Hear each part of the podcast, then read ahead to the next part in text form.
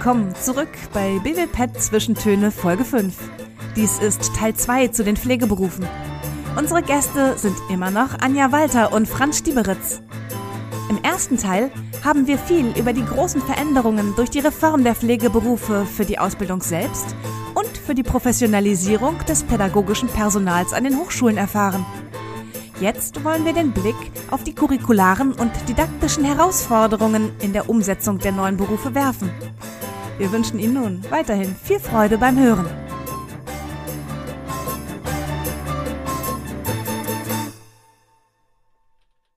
Ich komme ja aus dem gewerblich-technischen Bereich so ein bisschen. Auch da versucht man, diese Partnerschaft auf Augenhöhe umzusetzen. Und äh, wenn man da bestimmte Modellprojekte zur Lernortkooperation sieht, dann versucht man genau daran anzusetzen, eben äh, das zu erreichen. Und äh, ja, die Praxis zeigt, dass es nicht immer gelingt. Und ich glaube, das ist hier ein spannendes Feld, wo man sieht, äh, dass die Partnerschaft hier noch ein bisschen größer ist, ein bisschen heterogener, also die, die unterschiedlichen Zielgruppen.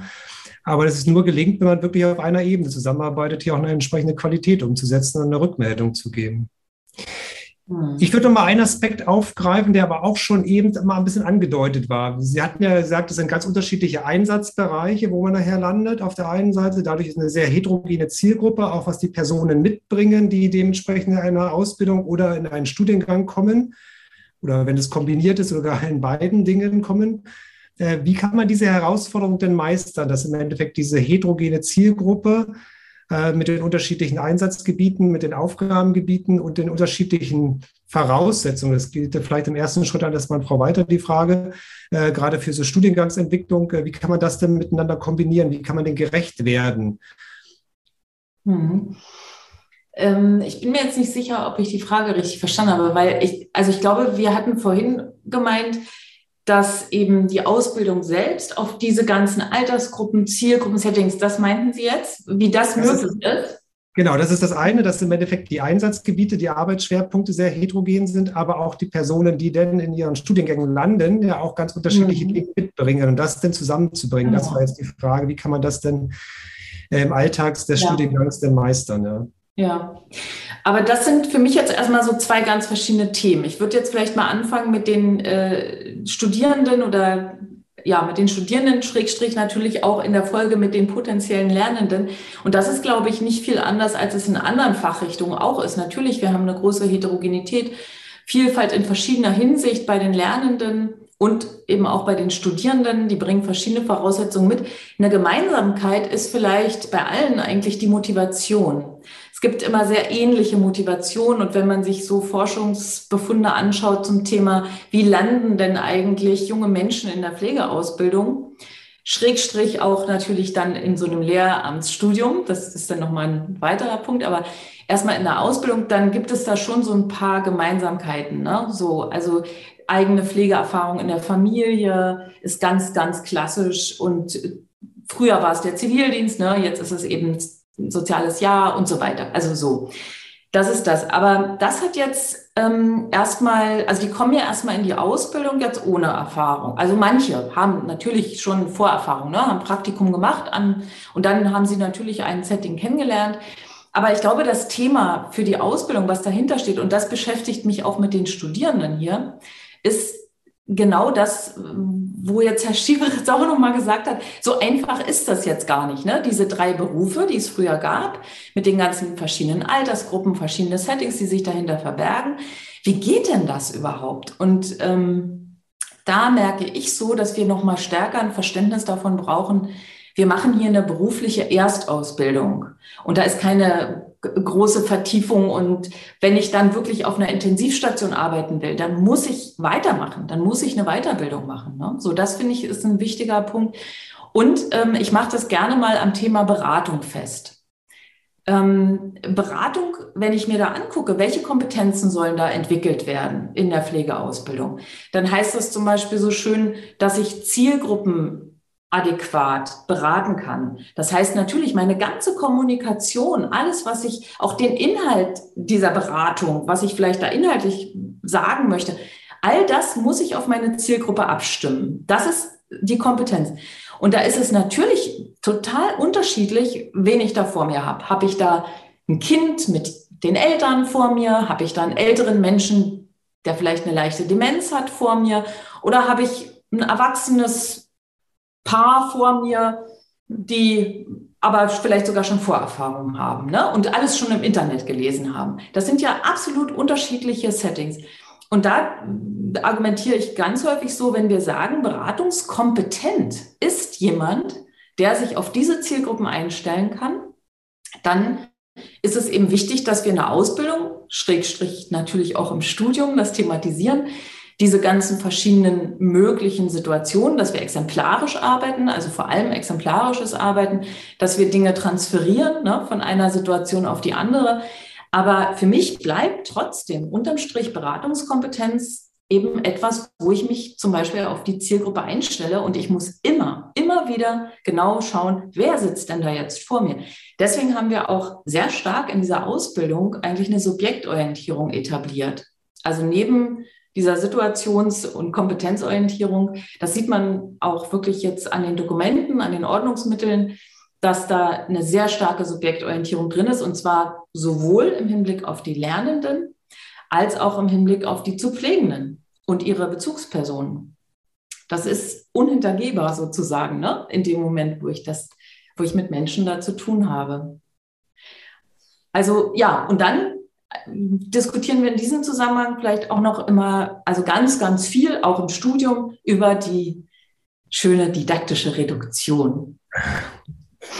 Also, weil natürlich kann ich dann nicht jede dieser Situationen in jeder Tiefe bearbeiten. Deswegen, ich muss exemplarisch arbeiten. Ich mache dann ab und zu mal meine Tiefenbohrung, aber ich muss eben auch sagen, es gibt eine Fülle an Situationen in der Pflege, die wir vielleicht in der Ausbildung jetzt hier nicht thematisieren. Sie müssen dann eben transferieren. Also überhaupt dieses Grundverständnis von exemplarischem Lernen, das ist uns oder vielen Lehrerinnen und Lehrern noch nicht in Fleisch und Blut. Ne? Also weil es traditionell so war, dass 20 nephrologische Erkrankungen unterrichtet werden mussten.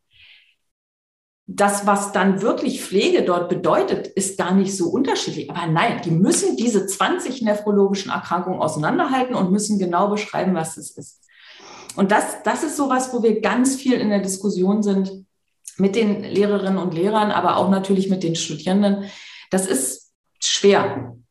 Das äh, zu bearbeiten. Ja, das glaube ich, dass das schwer ist. Jetzt ist das ja das eine, sowas im Studium zu thematisieren. Da hat man es dann mit, äh, mit Menschen zu tun, die vielleicht noch nicht über so eine jahrelange berufliche äh, Erfahrung verfügen, die äh, auch in einem bestimmten Bereich eine bestimmte Expertise aufgebaut haben, sei es jetzt bezogen auf einen der Berufe. Also ich habe immer war ich Lehrerin für Alten Pflegeberufe. Dann habe ich da eine hohe Expertise, vielleicht auch ein, weil ich eine gute Lernortkooperation hatte, einfach ein, ein Wissen äh, darum, was heißt es denn in diesem Praxisfeld tätig zu sein. Das heißt auch, ich hole mir vielleicht daher auch Beispiele, äh, um sie dann äh, didaktisch zu transformieren und mit Schülerinnen und Schülern zu bearbeiten. Und andererseits habe ich aber auch eine Vorstellung davon, wie Lernen funktioniert, nämlich genau in so einer Art Fachsystematik.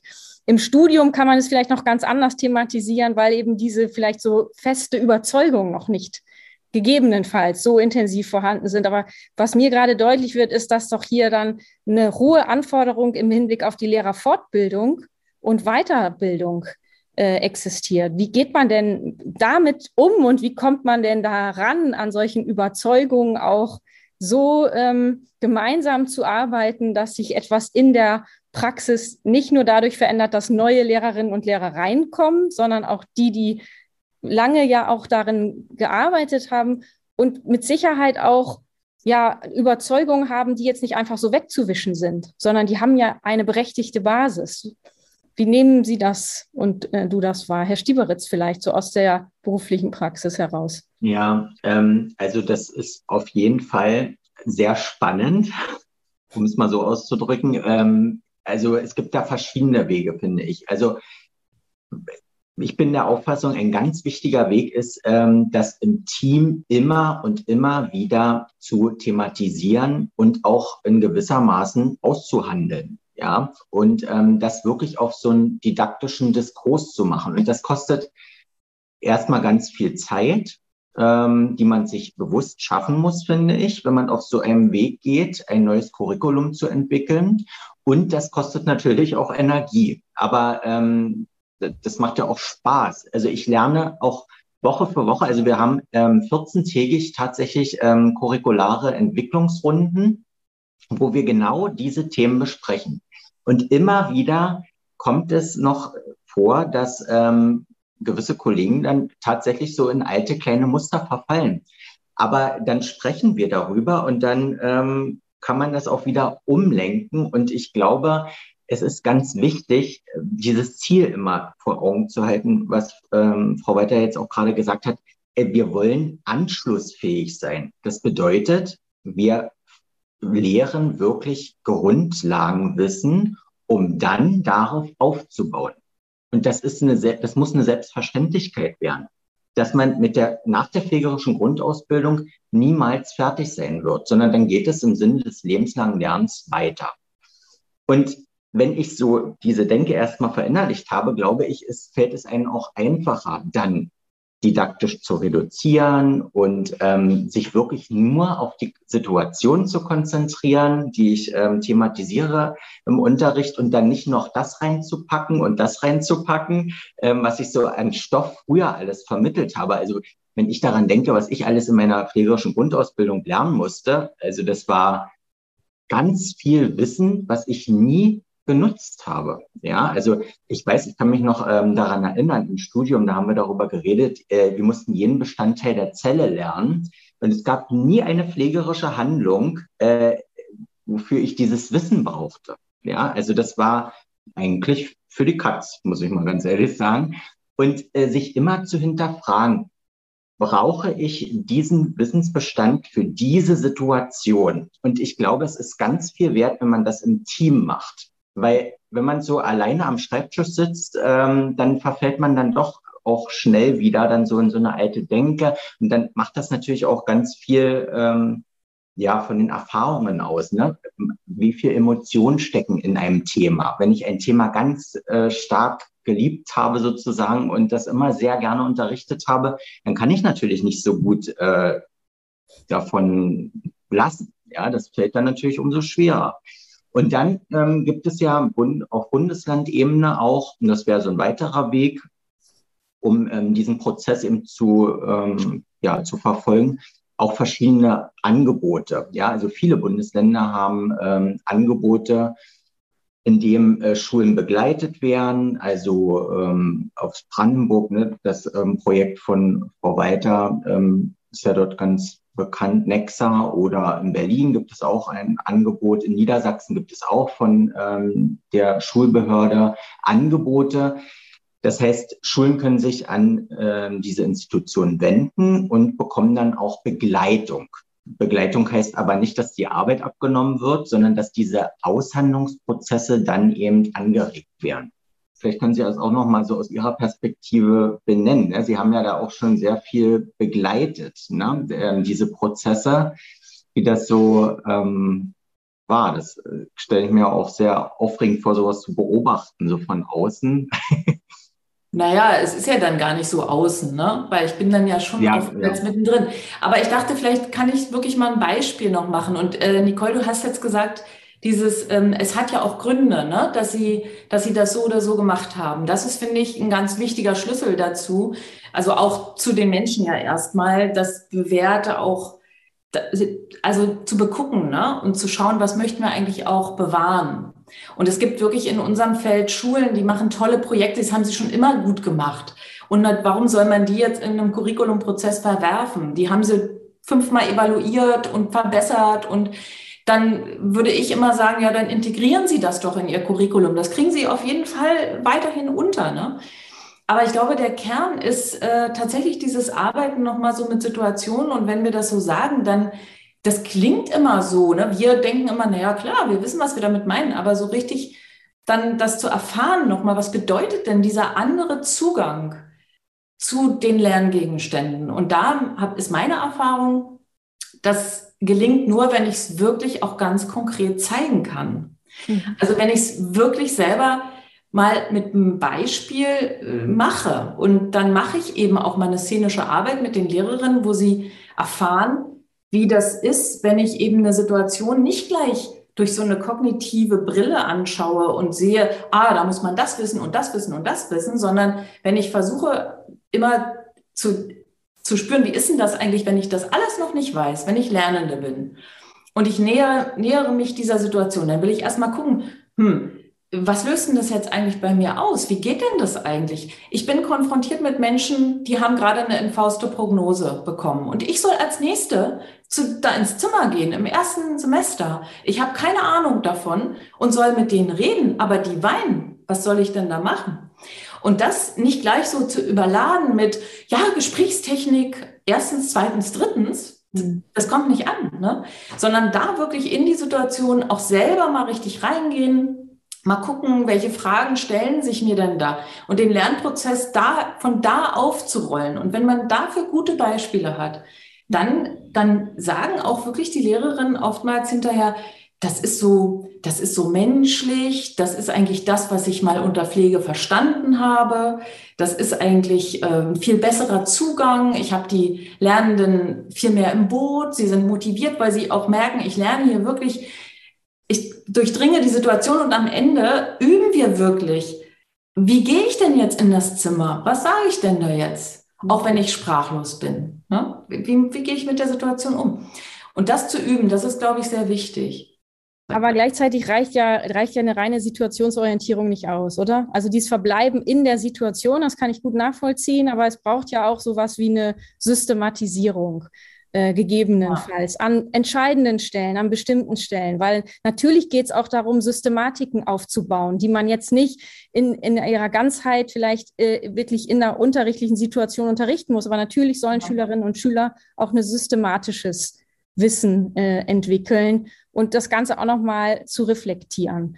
Genau, aber da ist ja eben genau die Frage, steht die Systematik am Anfang oder am Ende ja, oder genau. irgendwo im Lernprozess. Und ich würde sagen, äh, sie kann jetzt in unserem Fall sehr gut häufig im Lernprozess selbst dann vorkommen. Ne? So. Mhm. Und das ist jetzt das Tolle, dass wir jetzt diesen Rahmenlehrplan haben auf Bundesebene, der ja im Prinzip von allen Bundesländern mehr oder weniger übernommen wurde, obwohl er nicht verbindlich war. Ne? Das war eine Empfehlung.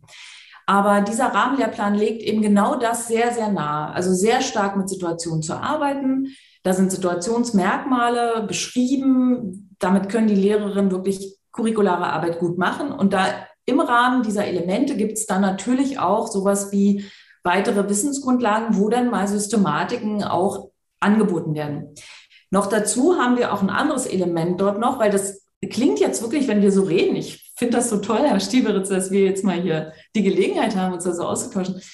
Äh, das klingt so, ne, als ob wir den, die ganze Zeit nur mit Situationen und sehr stark beim Status quo wären wir dann ja da. Ne? Das wäre ja eigentlich auch ein bisschen merkwürdig. So ist es natürlich nicht. Wir haben natürlich auch zukünftig relevante Situationen, die wir uns vielleicht nochmal woanders herholen oder durch Interviews mit Experten. Da gibt es ja tausend Themen zum Thema Digitalisierung, Robotik. Klar, das sehen die Lernenden jetzt noch nicht so, aber natürlich müssen wir uns damit auseinandersetzen.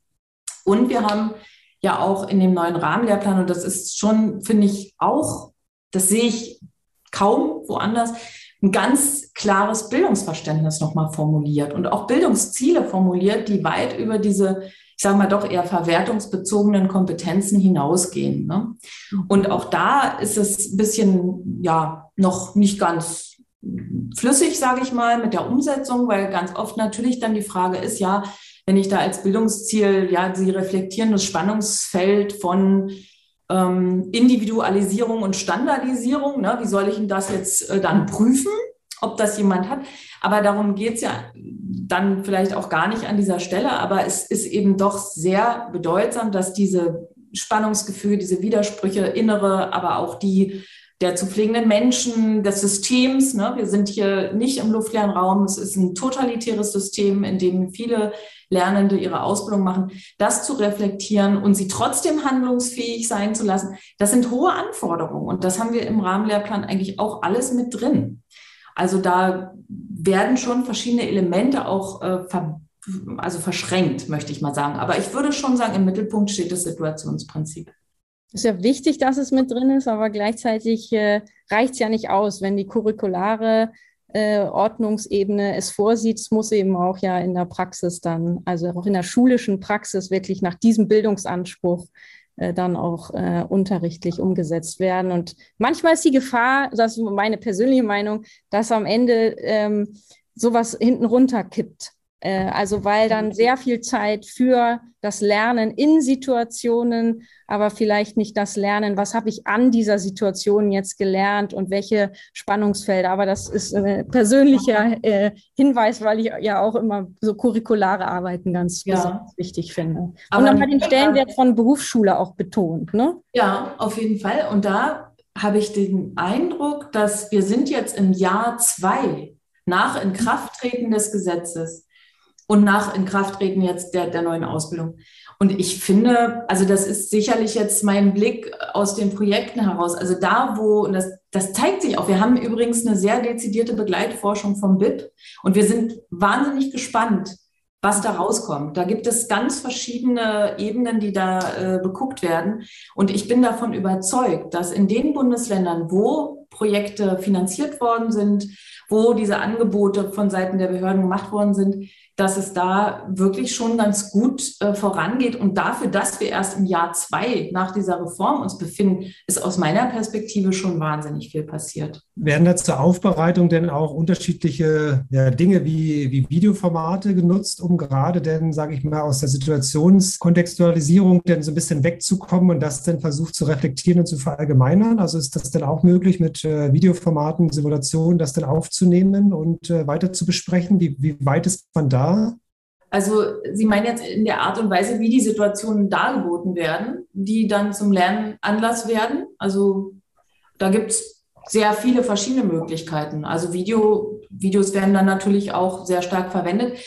Ähm, wichtig ist nochmal dazu, dass wir, wenn wir sagen Situationsorientierung, dann haben wir ja eben, sage ich jetzt mal, das Glück, dass wir in der Pflegedidaktik ja sehr verschiedene Ansätze auch haben zur Situationsanalyse, zur Situationsbearbeitung. Ne? Also es ist nicht so, dass, ähm, also ich will nicht sagen, dass das nicht so auch in der Praxis passiert, aber keine Lehrerin muss äh, einfach so mit einer Situation in den Unterricht gehen und äh, sich da selber was überlegen, aber was mache ich denn jetzt eigentlich mit der Situation? Sondern dafür haben wir tatsächlich Reflexionsmodelle, wo wir bestimmte Fragen an die Situation stellen. Und da ist es eigentlich ganz egal, was das Ausgangsmaterial war. Das kann ein Interview sein, das kann ein Film sein, das kann, eine, kann auch aus einer belletristischen Literatur sein, das ist aus einem Spielfilm kann das sein. Ne? Ähm, also ganz unterschiedliches Material. Aber wie wird es eben bearbeitet? Das ist nochmal die spannende Frage. Welche Fragen werden daran gestellt? Wie, wie bereite ich das denn jetzt wirklich für meinen Unterricht auf? Da haben wir eben verschiedene Modelle im Angebot, sage ich mal, aber die, das ist natürlich wie mit jeder Theorie oder jedem Modell. Das ist jetzt nicht so, dass die Lehrerinnen da alle ähm, sagen, ja, und ich arbeite immer mit XY. Aber da sehe ich uns auch übrigens, also jetzt, weil wir ja auch über die Lehrerinnenbildung gesprochen haben. Also wir haben zum Beispiel gerade eine starke Kooperation nochmal aus, äh, mit den ähm, Begleitenden, also im Referendariat, ne, mit den Kolleginnen aus dem Referendariat. Und die berichten uns auch, dass die die äh, Lehrerinnen und Lehrer dann oftmals kommen mit so einer Haltung, ja, habe ich im Studium gelernt, aber ist jetzt eigentlich nicht so relevant. Aber wir versuchen das jetzt auch zu verschränken, dass wir auch im Referendariat das nochmal aufgreifen, also dass die Kolleginnen das nochmal aufgreifen, dass wir gemeinsam nochmal daran arbeiten, wie können wir das eigentlich verankern. Und das ist jetzt, da, da spreche ich jetzt hier wirklich sehr lokal, weil da ist mir schon klar, wir haben ja gar nicht so viele Standorte, wo es überhaupt äh, in der Art möglich ist, um so zu arbeiten. Ne?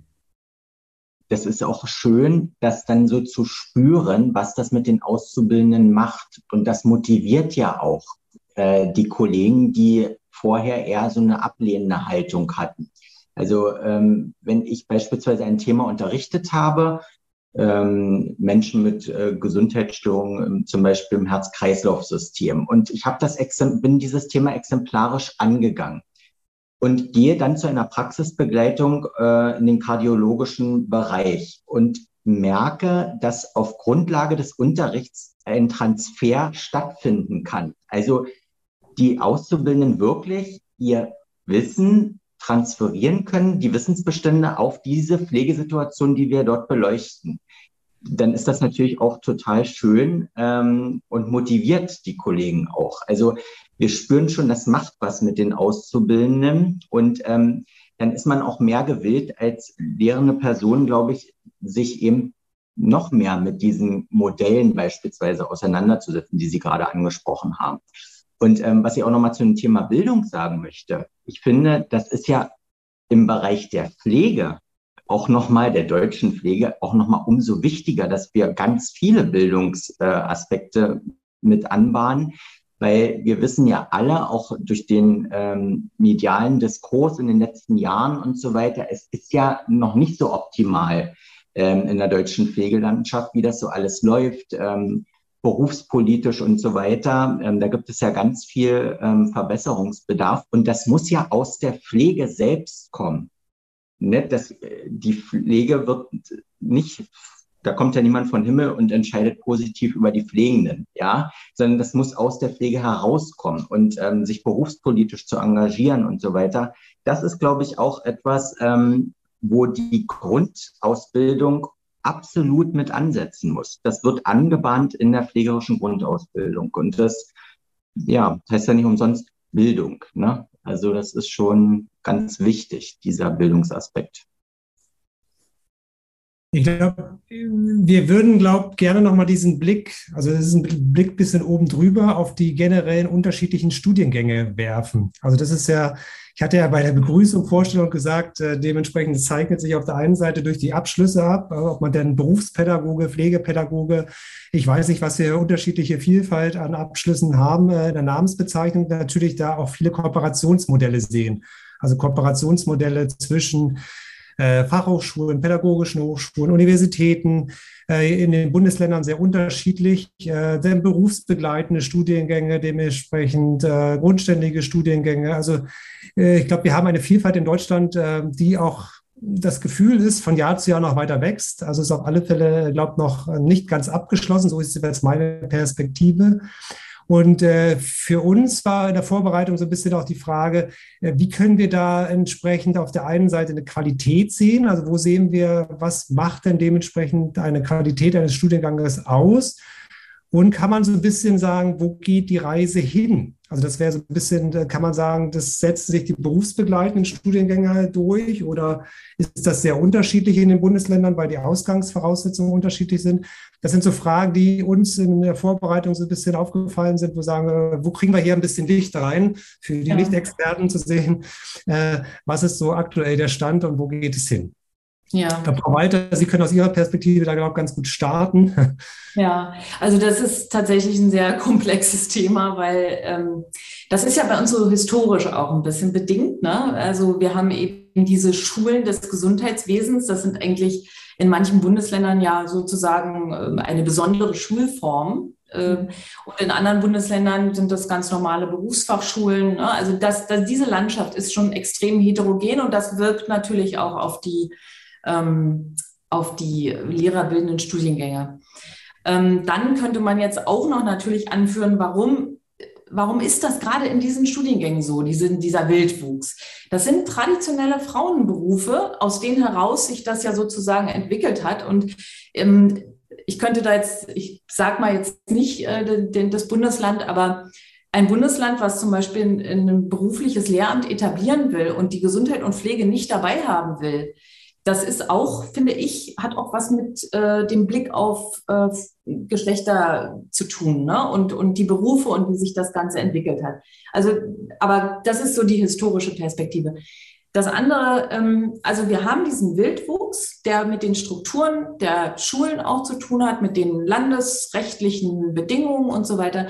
Und wir haben aber auf der anderen Seite eigentlich eine sehr gut funktionierende Community, also unter den Lehrenden an Hochschulen, die eben Lehrerinnen ausbilden. Und wir haben uns vor mittlerweile sieben Jahren ähm, zusammengetan und haben gesagt, so an den Strukturen können wir, hatten wir damals das Gefühl, konnten wir nicht so viel tun. Also tun wir erstmal was am Inhalt. Mhm. Und haben dann diesen sogenannten Fachqualifikationsrahmen Pflegedidaktik entworfen, haben den auch breit publiziert so dass wir versucht haben, also einen Fundus zu haben, jemand, der so ein Studium macht, Lehrerin oder Lehrer für Pflege werden will, dass wir definiert haben, was soll diese Person eigentlich lernen. Also ganz klassisch, was ein Fachqualifikationsrahmen eben will. Ne? Und das hat, glaube ich, schon an manchen Standorten tatsächlich zu einer Qualitätsverbesserung geführt. In den letzten Jahren ist es aber tatsächlich immer mehr das Bedürfnis geworden, darüber, also über die Strukturen noch mehr zu reden. Und deswegen haben wir jetzt ein deutsches Netzwerk für Qualitätsentwicklung der Lehrerinnenbildung, Gesundheit und Pflege gegründet mhm. und setzen uns wirklich gerade noch mal mit den Strukturen auseinander, weil jede und jeder, der oder die an so einem Standort arbeitet, hat natürlich eine bestimmte Perspektive darauf. Ich persönlich habe ja einmal an einer privaten Hochschule gearbeitet. Ich habe an einer staatlichen Hochschule gearbeitet, die so ein bisschen so was Twitter-mäßiges zwischen Uni und Fachhochschule war mit einem Master Berufspädagogik. Und jetzt bin ich in einem klassischen Lehramtsstudium. Das heißt, ich habe eigentlich ein ganz gutes Spektrum, aus, also wo ich auch meine Erfahrungen da einbringen kann in dieser Arbeitsgruppe.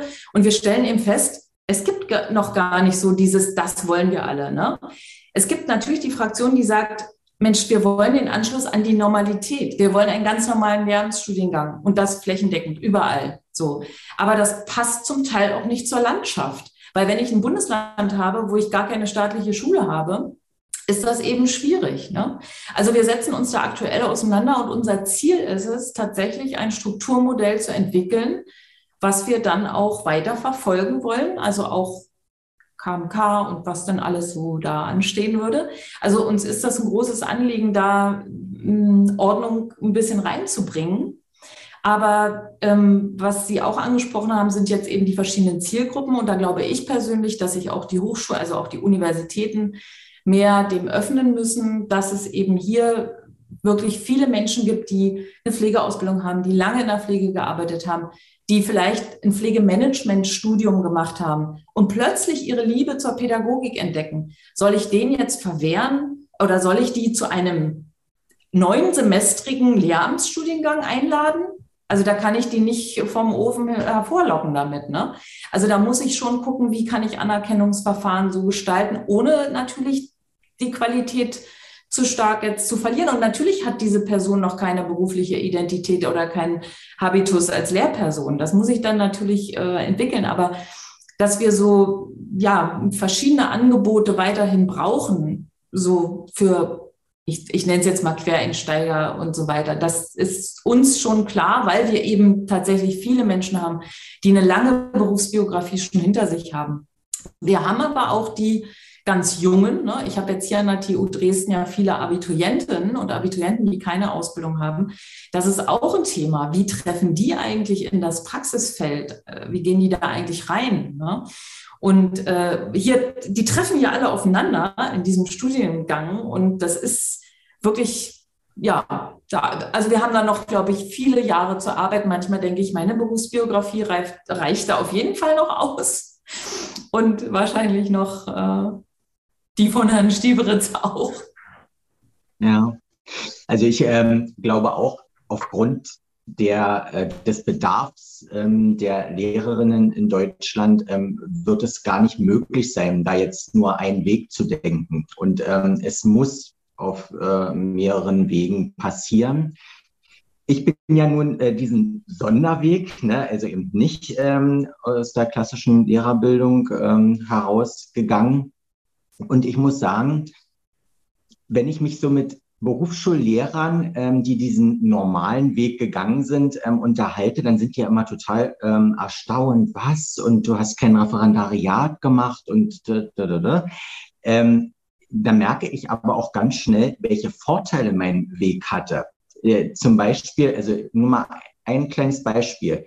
Wir haben ähm, Aspekte im Studium besprochen, die konnte ich im Unterricht, weil ich habe ja dann schon in dieser Phase unterrichtet, ähm, beispielsweise im Masterstudium, die konnte ich auch wirklich leben und im Anschluss wieder reflektieren in der äh, Studierendenkohorte und auch äh, mit den Lehrenden im Studium. Und das äh, war ganz viel wert. Ne? Und das ist deutlich länger gewesen als ein Referendariat.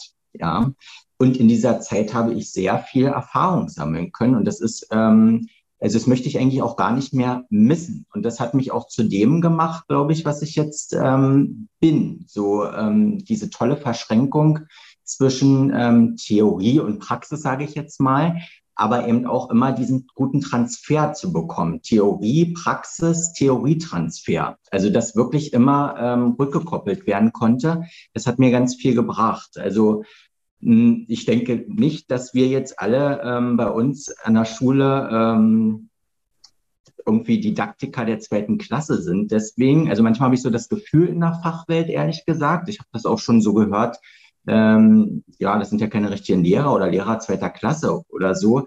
So sehe ich mich gar nicht. Ich finde es auch etwas schade, dass uns zum Beispiel ähm, dieser Weg jetzt in den normalen Schuldienst, ähm, der ist ja blockiert. Ja, also ich könnte ja jetzt nicht sagen, dass ich an einer berufsbildenden Schule ohne weiteres ähm, anfangen kann zu lehren.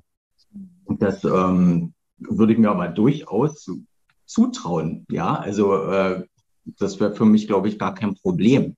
Obwohl ich es auch nicht möchte. Dass, äh, diese Schulformen haben ja ganz unterschiedliche Herangehensweisen und auch äh, Vor- und Nachteile. Ähm, aber das ist schon eigenartig, dass ähm, wir das gar nicht so könnten. Also da wären ja schon auch nochmal wirkliche Herausforderungen deutlich. Das also das eine, was, was jetzt so, womit du angefangen hast, äh, Anja, war wirklich so die Frage nach einer Struktur, über die auch Qualität entwickelt werden kann, gleichzeitig die Notwendigkeit von Flexibilität innerhalb dieser Struktur, um einfach auch äh, individuelle Entwicklungspfade dann hin zu einer Lehrperson im Pflegeschulwesen äh, werden zu können. Äh, das andere, was Sie angesprochen haben, auch Herr Stieberitz, wirklich die Möglichkeiten, die sich einem denn dann eröffnen, je nach Studienabschluss, äh, an welcher Art von Schule kann ich denn dann überhaupt äh, später tätig sein.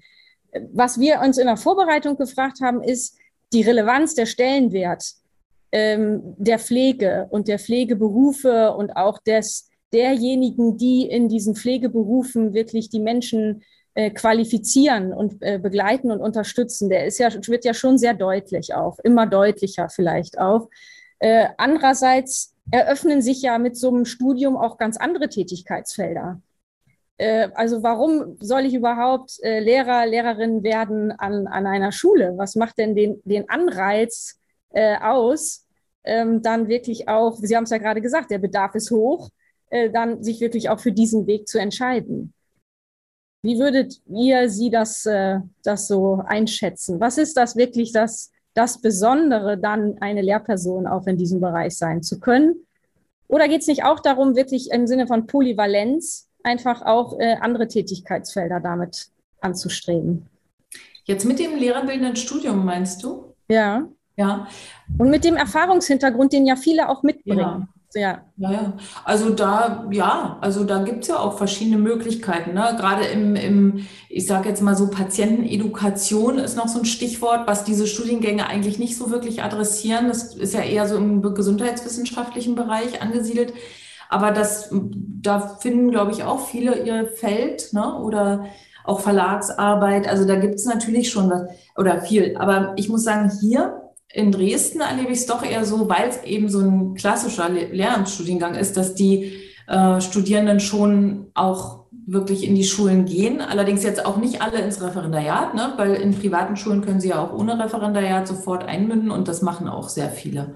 Mhm. Aber ich glaube, die Motivation ähm, rührt, also ich frage das oder habe, weil ich ja jetzt auch erst seit einem Jahr hier bin in an der TU Dresden, habe ich auch viel mit Studierenden darüber gesprochen, was sie so motiviert hat, hierher zu kommen. Und das ist schon so, dass viele auch so ein Fable dafür schon hatten. Ne? Also, dass sie sagen, Mensch, ich wollte schon immer Lehrer werden oder Lehrerin werden. Ich habe ähm, früher Schule gespielt, ne? sowas gibt es auch. Ähm, aber und jetzt kommt dazu, dass sie aus irgendwelchen Gründen das aber vielleicht dann doch nicht gemacht haben und dann haben, sind sie erstmal den Weg gegangen und dann ist es schon so, glaube ich, dieses ganz starke Gefühl, das auch weitergeben zu wollen, was sie selbst da erfahren haben. Das muss man natürlich auch immer erstmal reflektieren ne, im Studium, weil das, was ich selbst erfahren habe, muss ja nicht immer für alle gut sein. Aber das ist trotzdem eine sehr starke Motivation. Also, also ich glaube, es ist, ähm, also warum wollte ich in diesem Feld Lehrer werden? Also ich wollte auch schon immer Lehrer werden. Ich habe übrigens äh, damals Schule gespielt, wie Sie gerade gesagt haben. Das war schon seit der zweiten Klasse quasi mein Wunsch. Und ähm, ich wollte eigentlich Grundschullehrer werden und habe mich dann aber irgendwann umentschieden und genau, ähm, ich bin auf diesen Aspekt oder auf das Feld der Pflege gekommen durch meinen Zivildienst damals. Und ich fand ähm, diese Auseinandersetzung, dieser enge Kontakt zum Menschen, das fand ich schon immer faszinierend.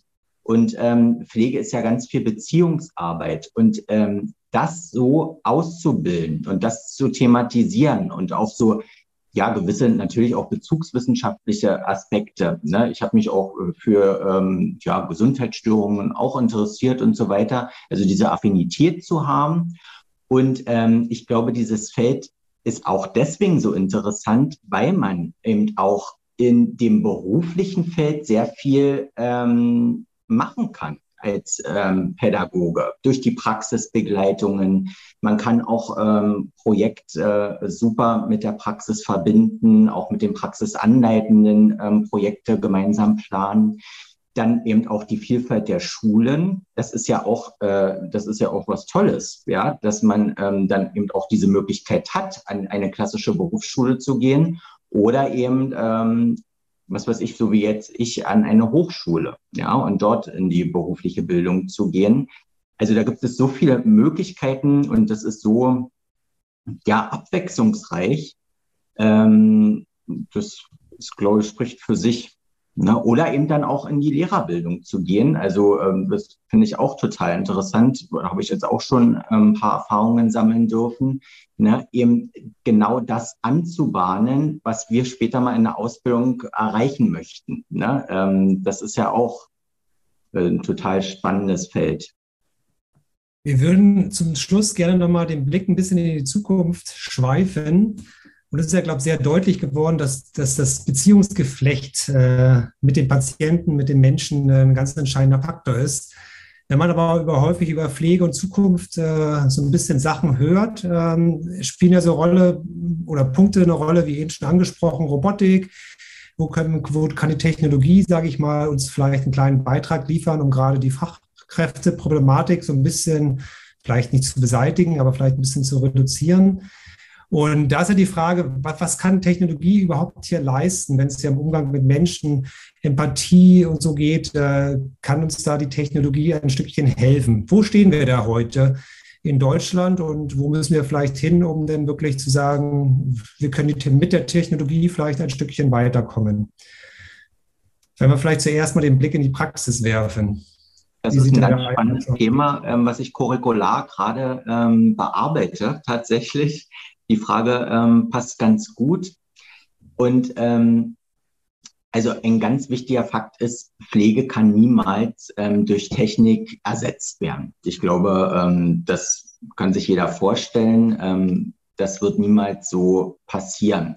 Aber ähm, als ich mich jetzt so thematisch damit auseinandergesetzt habe, habe ich schon ähm, gemerkt, dass Technik oder Digitalisierung eine ganz große Chance in der Pflege darstellen kann. Beispielsweise im Bereich der ähm, langzeitstationären Einrichtungen ähm, habe ich so ähm, Befunde gesehen, wie Roboter ähm, zum Beispiel die Bewohner sehr sinnvoll beschäftigen können. Ich war da total überrascht und ähm, auch wie ähm, toll die ähm, Bewohner dort mitgemacht haben. Also das wäre zum Beispiel ja in dem Sinne auch eine gewisse Arbeitserleichterung wenn beispielsweise ähm, nicht genug Pflegepersonal jetzt ähm, krankheitsbedingt beispielsweise anwesend ist, dass man dann eben Robotik einsetzt. Denn im Rahmen der Digitalisierung ähm, unterstützt das sehr, ja, allein schon ähm, die ganze Dokumentations, ähm, ja, diese ganzen Aspekte mit der Dokumentation. Ich muss nur noch einmal dokumentieren und habe es dann überall zu stehen. Ne? Damals musste man auch viel doppelt dokumentieren. Als ich noch damals in der Ausbildung war, war das schon sehr zeitintensiv. Also das kann sehr unterstützen. Mhm. Das, ähm, glaube ich, ist schon eine sehr große Chance. Ja, vielleicht mal ein konkretes Beispiel. Ganz häufig mit älteren Menschen kommt ja so auf, Mensch, ich habe da früher immer so ein Lied gesungen und ich weiß nicht mehr, ich, wie das ging und wie der, wie, die, wie der Text war. Und da kann ich schon natürlich mit KI, wenn ich das Lied ansumme, äh, vielleicht tatsächlich rausfinden, in welcher Zeit, in welcher Region hat die Person gelebt und vielleicht finde ich ja dieses Lied, ne? Und kann dann ähm, da ja auch anders nochmal die Lebensgestaltung unterstützen. Also es gibt schon viele, viele Projekte, die sich damit befassen und natürlich das für und wieder auch abwägen. Also das ist, würde ich sagen, auch natürlich ein wichtiger Punkt, dass ich Pflegende und deswegen freue ich mich auch zu hören, äh, dass, dass Sie da auch die curriculare Einheit dazu machen weil ähm, wichtig ist natürlich, dass, dass wir in der Ausbildung jetzt auch thematisieren, bringt euch da ein. Das ist nichts, was ITler machen. Ne? Das ist ja wie in jedem anderen Beruf auch. Das, ohne die Personen aus dem Beruf funktioniert das nicht. Und sie müssen auch schauen, was ist sinnvoll. Es gab ja schon früh viele Studien auch in, in Japan, wo dann so zum Beispiel so Heberoboter, die dann mit zwei Armen den Menschen heben. Da ist dann in Studien aber rausgekommen, die Menschen möchten das nicht. Die fühlen sich da nicht sicher, auch wenn das vielleicht noch so stabil wirkt. Die möchten nicht durch so einen Roboter gehoben werden. Ne? Also jedenfalls nicht alle.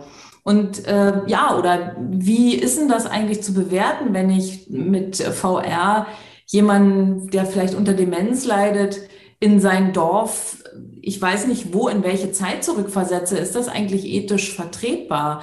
Das sind Dinge, die müssen wir diskutieren, da müssen sich Pflegende einbringen, müssen Beobachtungen machen. Und was ich immer besonders wichtig finde, dass sie selber überlegen, was würde mir denn helfen? Zum Beispiel in der Langzeitpflege, ewiges Thema Flüssigkeit.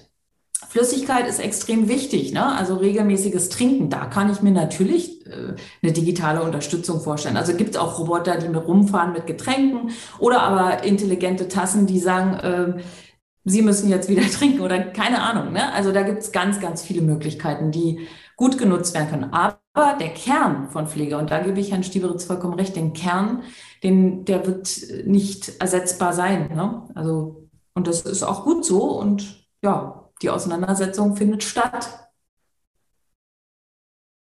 Ja, ich glaube, das ist wichtig, auch in unterschiedlichen Kontexten zu thematisieren und den Mehrwert auch darzustellen. Ich glaube, das ist gerade für uns im Bildungsbereich ganz, ganz wichtig, äh, das frühzeitig auch, wie gesagt, zu thematisieren. Ja, vielen Dank. Wir sind, glaube ich, einmal durch. Ich bedanke mich ganz herzlich bei unseren beiden Gästen. Ich glaube, wir haben wahnsinnig viel erfahren aus dem Pflegebereich. Äh, deswegen ist es auch eine sehr lange Folge, aber ich glaube, das war auch notwendig, um die Dinge auch zu erschließen. Ähm, vielen, vielen Dank fürs Kommen. Äh, vielen Dank für die vielen, vielen Antworten, die Sie uns gegeben haben. Ich glaube, wir beide, Nicole, können auch sagen, dass wir ein, ein bisschen mehr wissen, ohne zu sagen, wir sind, glaube ich, weit weg von Experten der, im Pflegebereich. Aber vielleicht sind ein paar Dinge heute für uns ein bisschen klarer geworden ja, wir freuen uns auf die nächste Folge und äh, sagen Danke sehr und einen schönen Tag alle zusammen. Ciao. Ciao. Tschüss. Herzlichen Dank. Tschüss.